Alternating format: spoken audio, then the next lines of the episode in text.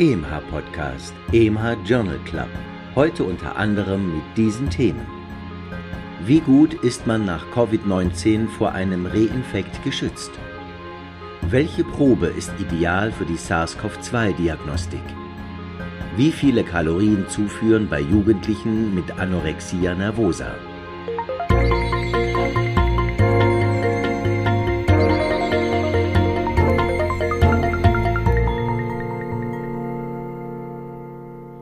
Liebe Hörerinnen, liebe Hörer, hallo und herzlich willkommen zum EMH Journal Club. Schön, dass Sie wieder dabei sind und uns zuhören. Ich bin Nadja Petschinska, die Moderatorin dieses Podcasts und Redakteurin bei EMH, dem Schweizerischen Ärzteverlag. Geschrieben und kommentiert werden die Studienzusammenfassungen von Prof. Dr. Reto Krapf. Die Studienfacts spricht Christian Heller.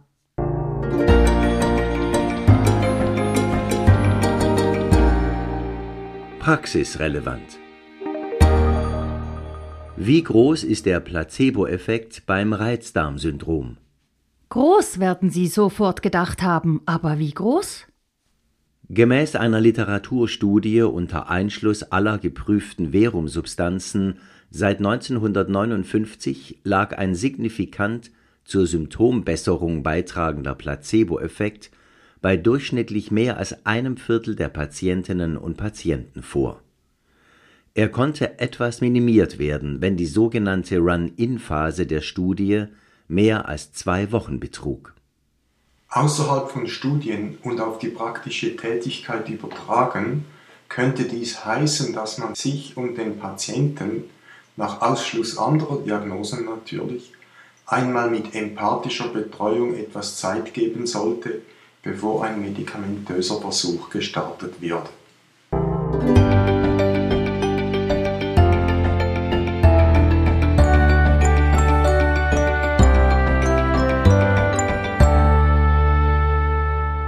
PPI-Gebrauch und Asthma bei Kindern.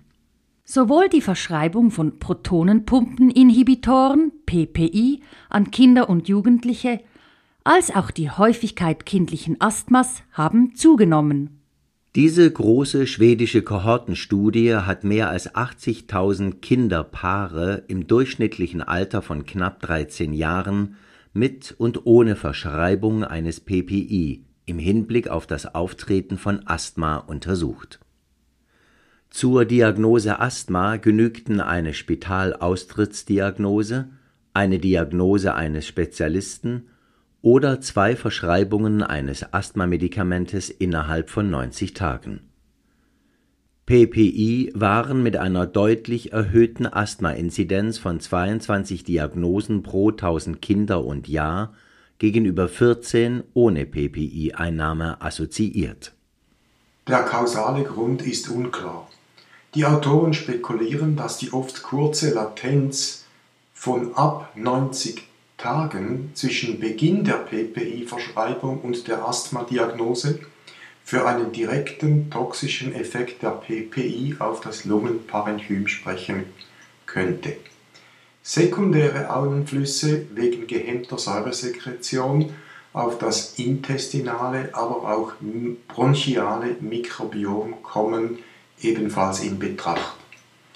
Die Studie hat eine wichtige Hypothese generiert, die es nun zu klären gilt. Für den Moment immer ganz sicher sein, dass die Indikation für den PPI auch stimmt.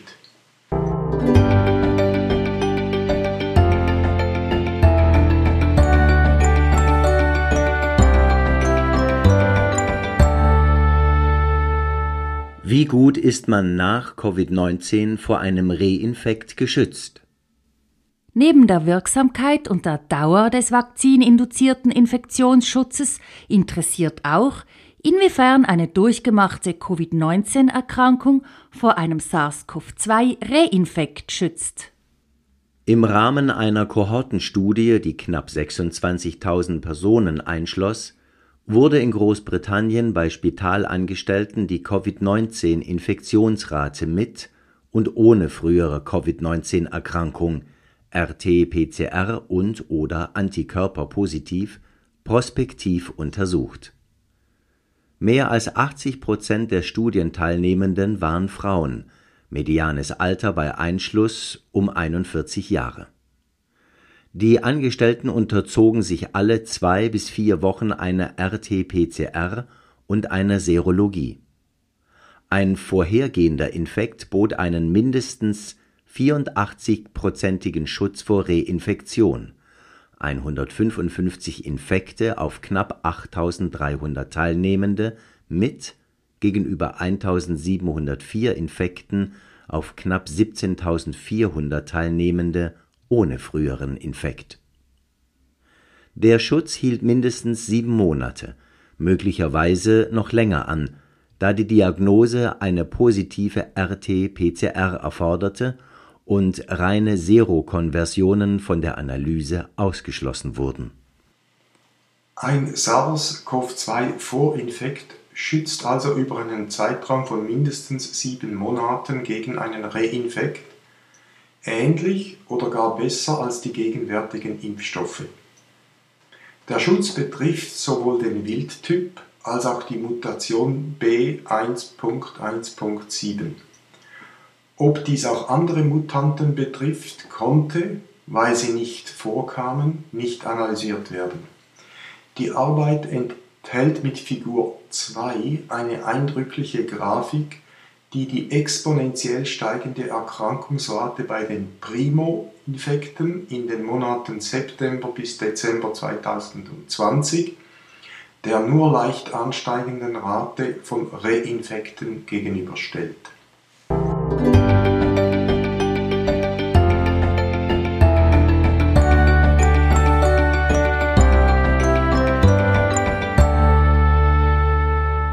Welche Probe ist ideal für die SARS-CoV-2-Diagnostik? Oftmals ist es in der Medizin unklar oder umstritten, welches für eine gegebene Erkrankung der diagnostische Goldstandard ist.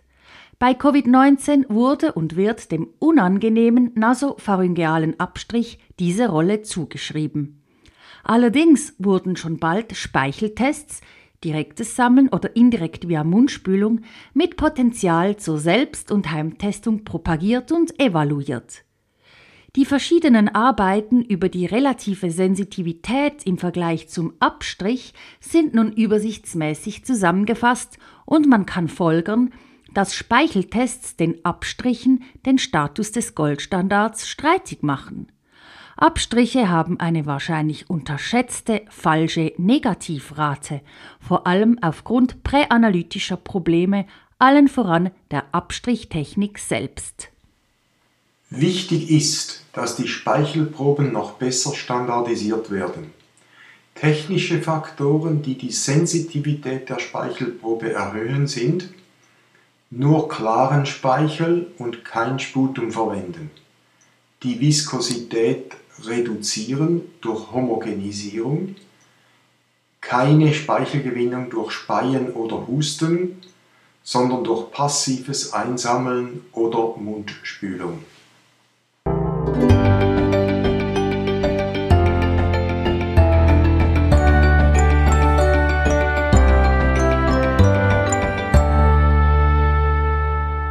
Covid-19-Impfung in der Schwangerschaft.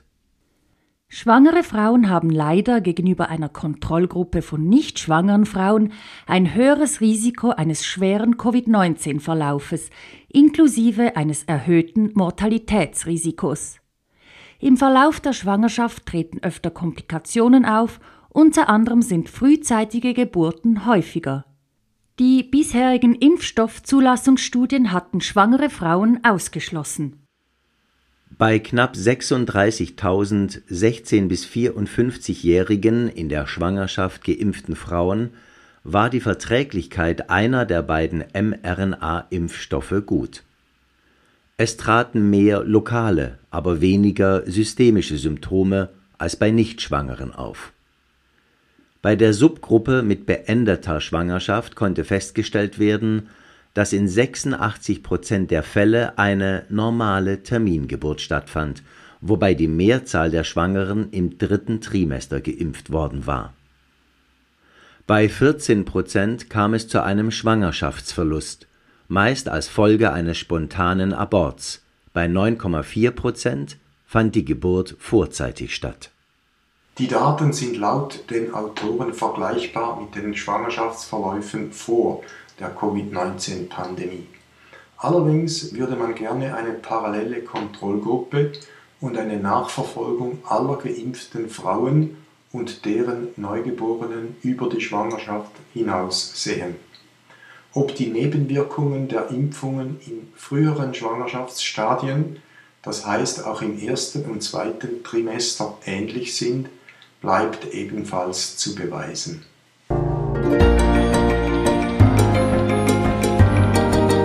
Für Ärztinnen und Ärzte im Spital. Katheterablation bei Vorhofflimmern und Herzinsuffizienz mit erhaltener Auswurffraktion. Vorhofflimmern kann sowohl Ursache als auch Folge einer Herzinsuffizienz sein oder beides trifft gar zu. Bei der Herzinsuffizienz mit reduzierter Auswurffraktion zeigten mehrere große Studien den Vorteil der Katheterablation im Vergleich zur medikamentösen Therapie auf Mortalität, Hospitalisationsrate und Lebensqualität. In einer sekundären Analyse jener Patientinnen und Patienten, die im Rahmen einer der früheren Studien Cabana zu Beginn herzinsuffizient waren, mindestens NYHA2, konnte der Vorteil der elektrophysiologischen Pulmonalvenenisolation gegenüber einer medikamentösen Therapie auf die vorhin erwähnten Endpunkte bestätigt werden. Die überwiegende Mehrzahl der Patientinnen und Patienten litt an einer Herzinsuffizienz mit erhaltener Auswurffraktion, sodass wahrscheinlich, aber eben durch entsprechende primärprospektive Studien zu bestätigen ist, dass die Katheterablation auch bei dieser häufigen und mit dem Älterwerden zunehmenden Form der Herzinsuffizienz der konservativ-medikamentösen Therapie überlegen sein könnte.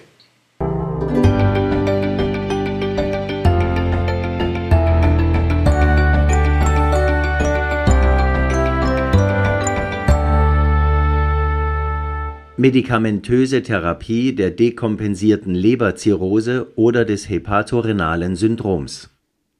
Zwei Studien berichten über die Effekte von intravenösem Albumin einerseits bei hospitalisierten Patientinnen und Patienten mit dekompensierter Leberzirrhose, 90 Prozent davon mit normaler Nierenfunktion, und andererseits der Kombination des Vasopressin-Analogons Terlipressin mit Albumin bei Patienten mit hepatorenalem Syndrom. In beiden Studien wurden ungefähr 54-jährige Patientinnen und Patienten vorwiegend mit alkoholisch bedingter Leberzirrhose untersucht Während Albumin-Infusionen (20% Lösung) mit dem Ziel, die Serumalbumin-Konzentration über 30 Gramm pro Liter zu halten, keinen signifikanten Effekt auf die Rekompensation der Leberzirrhose hatten, zeigte sich in der Terlipressin-Albumin-Gruppe der Patienten mit hepatorenalem Syndrom ein signifikanter Effekt auf die Erholung der Nierenfunktion nach 30 Tagen war in der experimentellen Gruppe das hepatorenale Syndrom bei 34 Prozent erfolgreich behandelt versus bei 17 Prozent in der Placebo-Gruppe p kleiner 0,001. Allerdings verstarben innerhalb der ersten 90 Tage 11 Prozent der Studienteilnehmenden in der Terlipressin-Albumin-Gruppe an einem Lungenversagen gegenüber 2 Prozent in der Placebo-Gruppe. Die pulmonale Dekompensation dürfte einem Lungenödem wegen Vasokonstriktion, das heißt einer Afterload-Erhöhung durch Terlipressin, in Kombination mit der Volumenexpansion durch Albumin zuzuschreiben sein. Eine vorbestehende portopulmonale Hypertension könnte aggravierend gewirkt haben, dies wurde aber in der Studie nicht untersucht. Unter dem Strich behielt die Terlipressin-Albumintherapie trotz dieser Komplikation ihre statistische Signifikanz. Allerdings verliert die untersuchte Kombination damit doch einiges von ihrem Glanz. Die Alternative bestehend aus Midodrin einem Alpha-Adrenergen-Agonisten mit Octreotid, einem Somatostatin-Agonisten und Albumin ist eine andere therapeutische Option. Bei Resistenz auf die medikamentöse Therapie verbleiben invasivere Methoden wie ein transjugulärer intrahepatischer portosystemischer Shunt, ein sogenannter TIPS.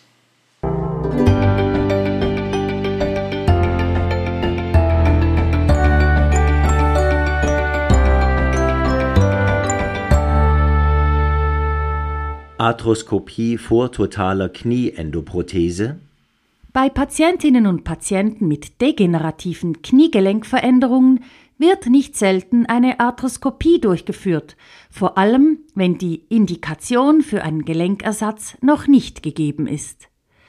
Falls die Arthroskopie durchgeführt wird und die Beschwerden weiter zunehmen oder andere Gründe dann doch für einen Gelenkersatz sprechen, lohnt es sich, wenn möglich, mit der Gelenkersatzoperation zu warten.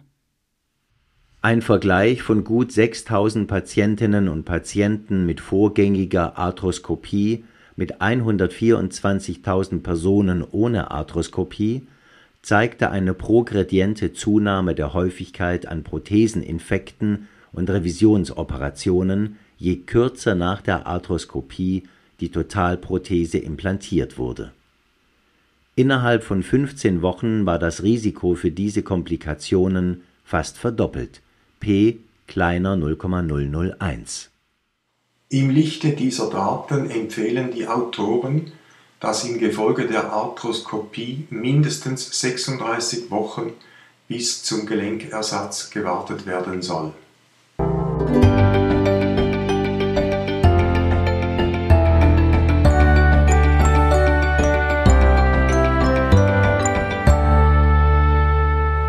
Wie viele Kalorien zuführen bei Jugendlichen mit Anorexia nervosa? Bei Hospitalisation wegen Anorexia nervosa wird aus Furcht vor dem sogenannten Refeeding Syndrome oft eine restriktive Kalorienverordnung angewendet. Doch ist dies begründet? Eine prospektiv randomisierende multizentrische Studie mit 111 an Anorexie Erkrankten ergibt, dass die Zufuhr von 2000 versus 1400 Kalorien in beiden Gruppen gradueller Aufbau der täglichen Kalorienmenge die Hospitalisationszeit um vier Tage und die Zeit bis zur medizinischen Stabilisierung ebenfalls verkürzte. Die Rehospitalisationsrate nach einem Jahr war in beiden Gruppen gleich. Ein Refeeding-Syndrom trat in der hochkalorischen Gruppe nicht häufiger auf vor allem das schnellere initiale Ansprechen und die kürzeren Hospitalisationszeiten und die durch beide Effekte erzielten Kosteneinsparungen sprechen also für eine höhere Kalorienzufuhr.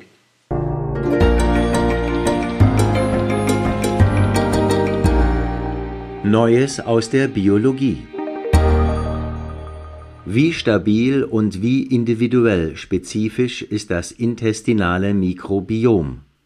Um eine pathophysiologische Aussage zu machen oder den klinischen Effekt einer gegebenen Intervention zu prüfen, ist es wichtig, Informationen über die Stabilität der Zusammensetzung des intestinalen Mikrobioms zu haben. Bei Untersuchungen aus Stuhlproben, die vier Jahre auseinanderlagen, war die genetisch determinierte mikrobielle Zusammensetzung zu 85 Prozent stabil oder identisch und erlaubte sozusagen als Fingerabdruck das Individuum zu identifizieren. Die Arbeit zeigt auch, dass die pathologischen Folgen einer gegebenen Mikrobiomzusammensetzung die parallele Bestimmung der relevanten Metabolite erfordert. Getestet wurde dies in dieser Arbeit vor allem im Hinblick auf kardiovaskuläre Folgen. Eine 15-prozentige instabile oder variable Mikrobiomzusammensetzung über vier Jahre ist prima vista nicht viel. Um aber einen signifikanten Effekt, zum Beispiel durch Diät, auf die Zusammensetzung zu zeigen, könnte dies doch eine schwierig zu überwindende spontane Variabilität sein. Kurz und bündig denken wir immer noch, dass die vereinfachende Stuhlanalyse im Gegensatz zu der bioptischen Schleimhautanalyse des Mikrobioms und damit größerer Wahrscheinlichkeit der Resorption der relevanten Metabolite ihr Genügen an klinische Ansprüche noch besser beweisen muss.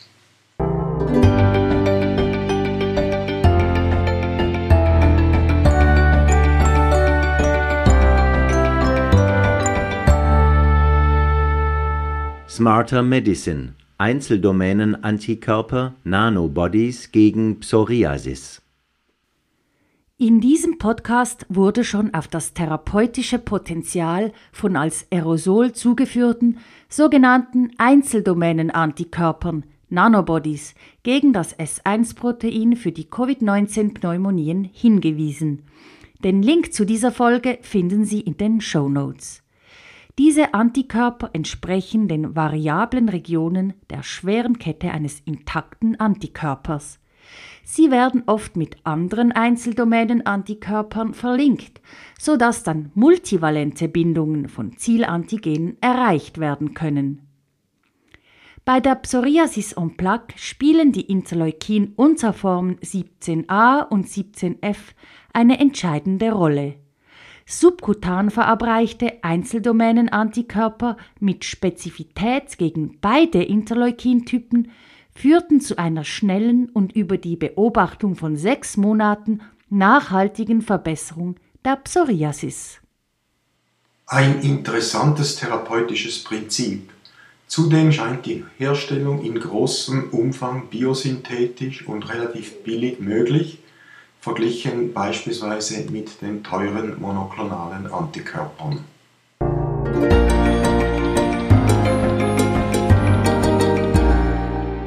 Fokus auf. Den ersten Fokus wollen wir heute auf die Dauer der Antibiose richten. Gemäß den Best Practice Advices des American College of Physicians ACP werden folgende Therapiedauern für Antibiotika bei häufigen Infekten empfohlen.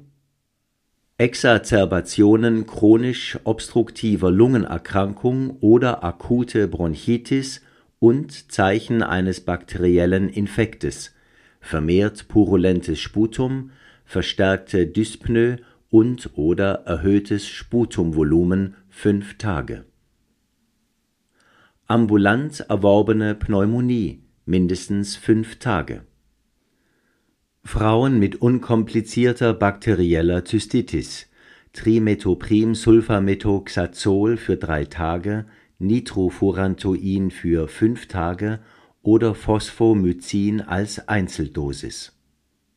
Frauen und Männer mit unkomplizierter Pyelonephritis (bakterielle Sensibilität zu prüfen), Fluoroquinolone fünf bis sieben Tage oder Trimethoprim-Sulfamethoxazol zehn bis vierzehn Tage.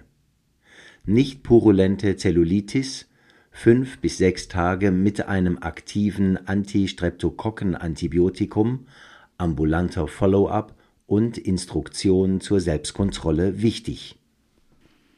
In der gleichen Ausgabe der Annals of Internal Medicine ist auch eine lesenswerte Zusammenfassung für die betroffenen Patientinnen und Patienten zu finden.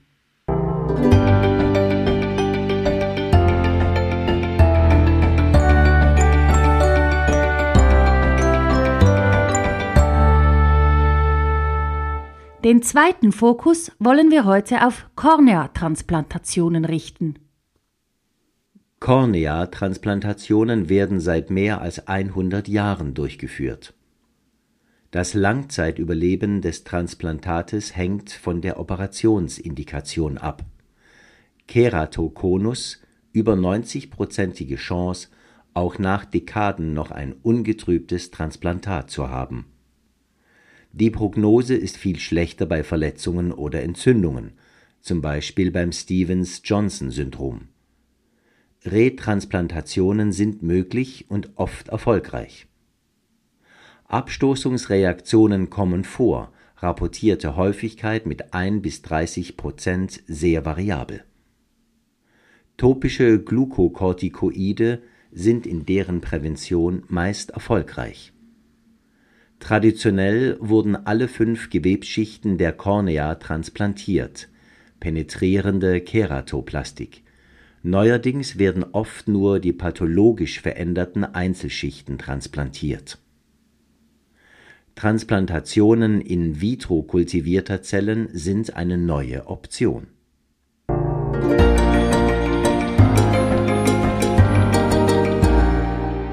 Immer noch lesenswert. Greatest of all times. Goat in der medizinischen Forschung. Ein Goat, also keine Ziege, sondern Greatest of all times, will jeder sein, vor allem im Sport. Unbestritten Wayne Gretzky als Eishockeyspieler, Cassius Clay alias Muhammad Ali als Boxer, Roger Federer im Tennis, während es im Fußball unklar und oft nationalistisch geprägt ist. Welche Entdeckung ist aber ein Goat in der Medizin? Sicher zum Beispiel die Entdeckung des Insulins. Das Jahr 2021 markiert den 100. Geburtstag der Isolierung des Insulins durch die Forschergruppe um Frederick Banting in Toronto. Jedoch bereits 1889 hatten von Mehring und Menkowski im damals deutsch-elsässischen Straßburg über die Induktion eines Diabetes mellitus nach Pankreatektomie berichtet. In der Folge wurden bis zur Publikation von Banting bereits mehrere Mitteilungen zu den blutzuckersenkenden Effekten von Pankreasextrakten publiziert. Wie immer zeigt sich auch hier, dass die später als wegweisend beurteilte Publikation auf die Arbeit vieler anderer Forscher aufgebaut und von diesen profitiert hat.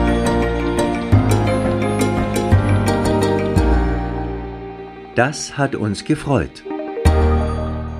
Die Aussagekraft elektronischer Patientendossiers. In England sind anscheinend 96 Prozent der Bevölkerung in einer nationalen Kohorte via die von den Hausärztinnen und Ärzten geführten elektronischen Patientendossiers erfasst. Aktuell sind das 54,4 Millionen Individuen. Big Data in der Tat. So erhält man innerhalb kurzer Zeit, zum Beispiel für die Periode von Januar bis Ende Oktober 2020, epidemiologische Daten. Knapp 99.000 neue transient-ischämische Attacken (TIA) oder Schlaganfälle bei Individuen ohne vorbestehende ischämische Ereignisse und 93.000 neue Herzinfarkte. Covid-19 wurde labormäßig bestätigt oder mit hohem Verdacht diagnostiziert, in diesem Zeitraum in knapp 960.000 Fällen gefunden, verstorben daran waren gut 50.500 Patienten. Diese Kohorte wird wohl noch viele interessante Daten liefern. Die Aussage der Autorinnen und Autoren, dass die Datensicherheit und die Privatsphäre gesichert seien, mag man als Beruhigung ansehen. Zu viele Lecks und Missbräuche in der Vergangenheit tragen aber nicht vorbehaltlos dazu bei.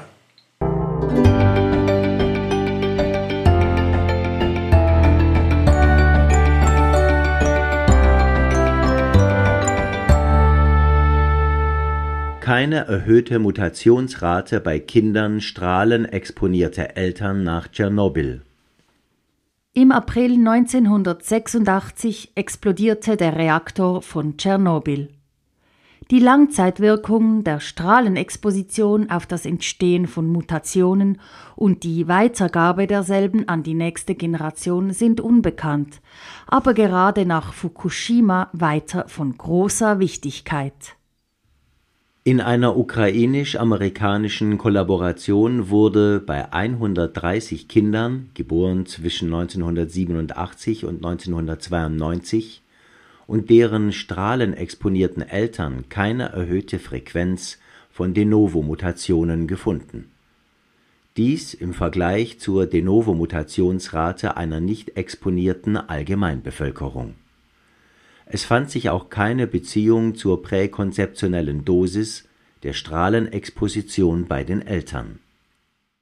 Das sind gute Nachrichten, die aber nicht vergessen lassen sollten, dass eine erhöhte Inzidenz von Schilddrüsenkarzinomen bei Kindern und Adoleszenten dokumentiert ist und dass wahrscheinlich ist, dass Expositionen dieser Intensität die Rate an Leukämien und kardiovaskulären Erkrankungen erhöhen können.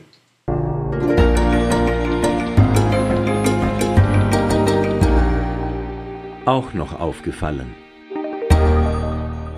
Geht es auch noch kürzer? Wie immer, wenn ein Trend in der Medizin entsteht, wie die Auslotung einer kürzeren Dauer der Antibiotikatherapien, hören Sie auch den Fokus auf in dieser Episode, überbieten sich einige Studien in der Exploration der Grenzen. So zum Beispiel, dass bei ambulant erworbenen Pneumonien mit Hospitalisation auf Normalstationen drei Tage Therapie mit einem Betalactam-Antibiotikum nicht schlechter als acht Tage Therapie seien. Aber nur 50 Prozent der Patientinnen und Patienten wurden eingeschlossen. Eine Erregerdiagnostik wurde nicht durchgeführt und atypische Erreger sind mit dieser Antibiotikawahl nicht abgedeckt.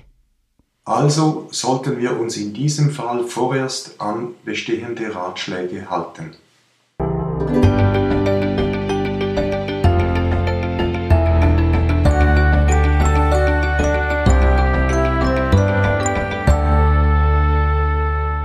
Low-Dose Thorax-Computer-Tomographie.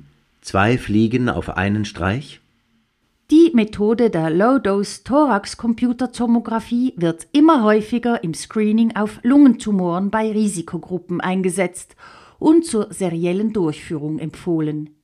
Die Risikogruppen sind aktuelle Raucher und Personen, die den Nikotinabusus erst innerhalb der letzten 15 Jahre aufgegeben haben. Eine große chinesische Studie zeigt, dass die gleichzeitige Messung der volumetrisch gemessenen Knochendichte zusätzlich wichtige Informationen zur Diagnose einer Osteoporose und Frakturgefährdung ergibt.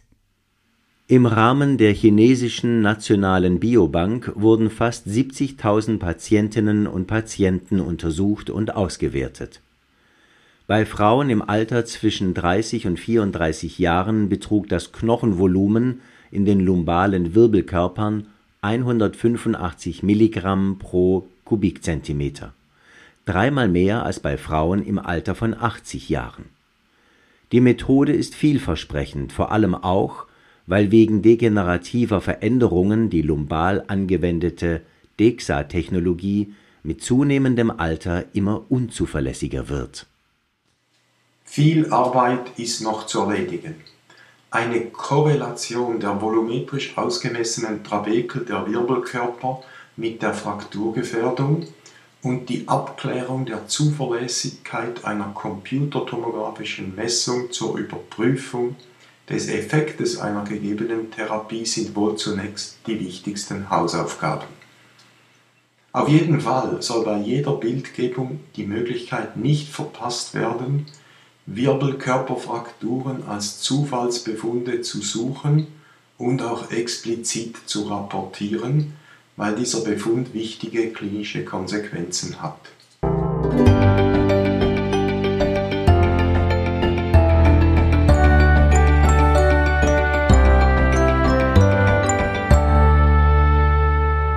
SARS-CoV-2-Impfschutz bei Rückkehr zum normalen Leben. In unserem EMH Journal Club Podcast wurde schon mehrmals erwähnt, dass die Resultate der Impfstudien nach der teilweise bereits vorgenommenen Aufhebung der Schutzmaßnahmen möglicherweise schlechter sein werden. Falls die Infektionszahlen wieder und weiter steigen, wird die Wahrscheinlichkeit der Entwicklung von vakzinresistenten Varianten progressiv höher. Stichwort Vaccine Escape. Unter der plausiblen Annahme von einer Mutante auf 5 Millionen Infektionen wird klar, dass die Wahrscheinlichkeit solcher Mutanten progressiv mit der allgemeinen Inzidenz und über die Zeit zunimmt. Nach sechs Monaten und bei einer Inzidenz von 10.000 Fällen, wie sie die Schweiz im letzten Quartal 2020 erlebte, ist von einer Wahrscheinlichkeit solcher Mutanten von um die 25 Prozent auszugehen. Eine Limitierung der Fallzahlen durch Impfungen und Weiterführung von Schutzmaßnahmen ist oder wäre deshalb zentral.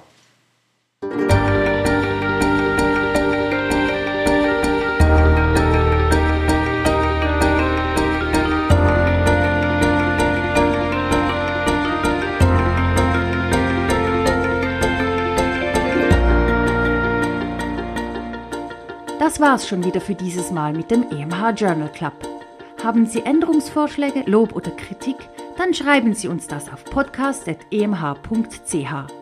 Auch würden wir uns freuen, wenn Sie diesen Podcast weiterempfehlen und abonnieren. Das können Sie überall dort tun, wo es Podcasts gibt. Der nächste Podcast erscheint am 9. Juni, nun wieder wie gewohnt alle zwei Wochen. Bis dahin, machen Sie es gut.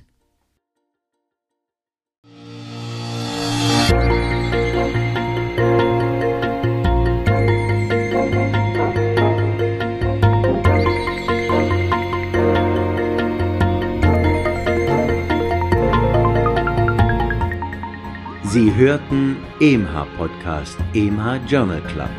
Konzept, Textbearbeitung und Moderation Dr. Nadja Pitschinska. Autor der Originaltexte und Kommentare Professor Dr. Reto Krapf. Sprecher Christian Heller. Musik Martin Gantenbein. Produktion EMH, Schweizerischer Ärzteverlag.